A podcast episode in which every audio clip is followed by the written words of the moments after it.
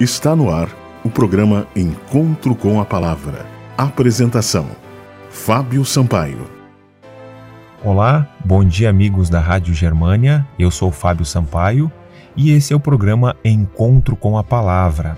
Peço licença para entrar no celular novamente e lhe deixar uma mensagem de esperança. O título da mensagem de hoje é Transformando Privações em Vitória. O texto bíblico está no livro de Romanos, no capítulo 8 e no versículo 37, que a palavra do Senhor nos diz: Em todas estas coisas, porém, somos mais que vencedores por meio daquele que nos amou. Uma das grandes preocupações de todos os seres humanos é o de como vencer na vida.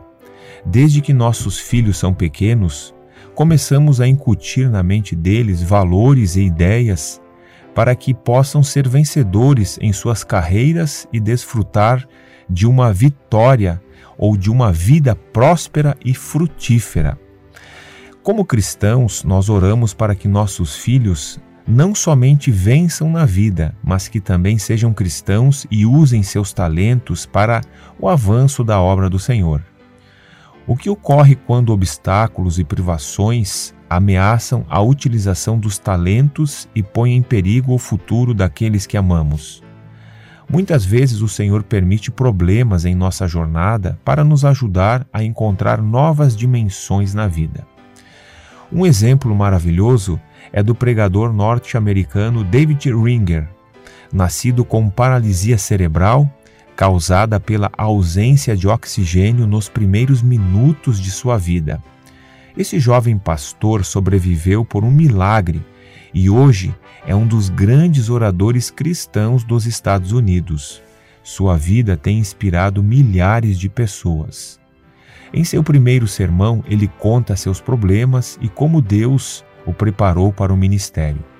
Sofreu muito durante sua infância, pois os meninos e as meninas riam muito dele. Apesar de tudo, sentia que Deus o estava chamando para o ministério. Depois de uma adolescência conturbada, ele resolveu, resolveu ser um ministro do Evangelho. E hoje ele diz: Nunca questiono porque Deus permitiu minha paralisia cerebral, mas pergunto como posso usá-la para ajudar outras pessoas.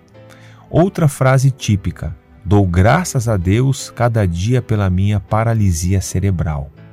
Com frequência ele diz: Eu tenho paralisia cerebral e sou um ministro do Evangelho. E você? O que está fazendo com os seus talentos? Sua mensagem, seu senso de humor, sua dedicação ao Evangelho, seu entusiasmo inspiram, inspiram aqueles que receberam dons do Senhor e que não os estão empregando para terminar a sua obra na terra?